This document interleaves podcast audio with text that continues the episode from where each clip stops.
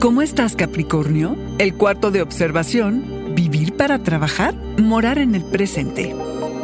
Audioróscopos es el podcast semanal de Sonoro.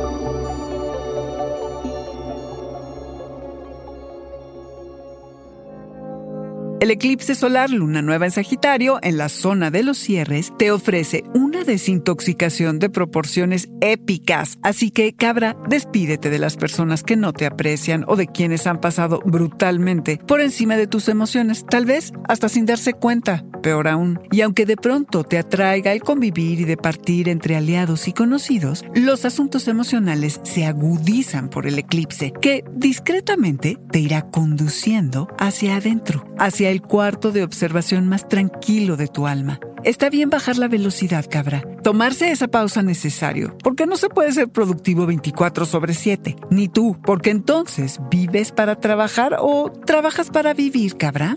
Piénsale. Darte el tiempo para conocerte es más importante que cualquier pendiente de tu lista. El mundo afuera sucede constantemente, aunque ahora no estés muy activo en él. Hazte tiempo para contemplar, meditar y de paso calmar tu diálogo mental, recuperar el sueño perdido, pasar tiempo de calidad contigo y estar en silencio en la quietud. Tu salud y sentido del yo estarán bajo los reflectores de tu luz interna. Esta semana tienes la gran oportunidad de liberarte de tu ego y de ocuparte de tus heridas emocionales. Sanar es maravilloso, cabra, pero también es un proceso complicado. Prepárate, cabra, que te sentirás ligero al deshacerte de todo lo que has venido cargando. Se acabó. No hay razón para aferrarse al pasado. Lo que sea que se desmorone no se construyó para que durara. Y lo que permanece es prueba fehaciente de lo que es verdadero. Cabra, es momento de valorar las transiciones por las que has pasado, de fomentar las prácticas que mantengan tu mente abierta y en el presente.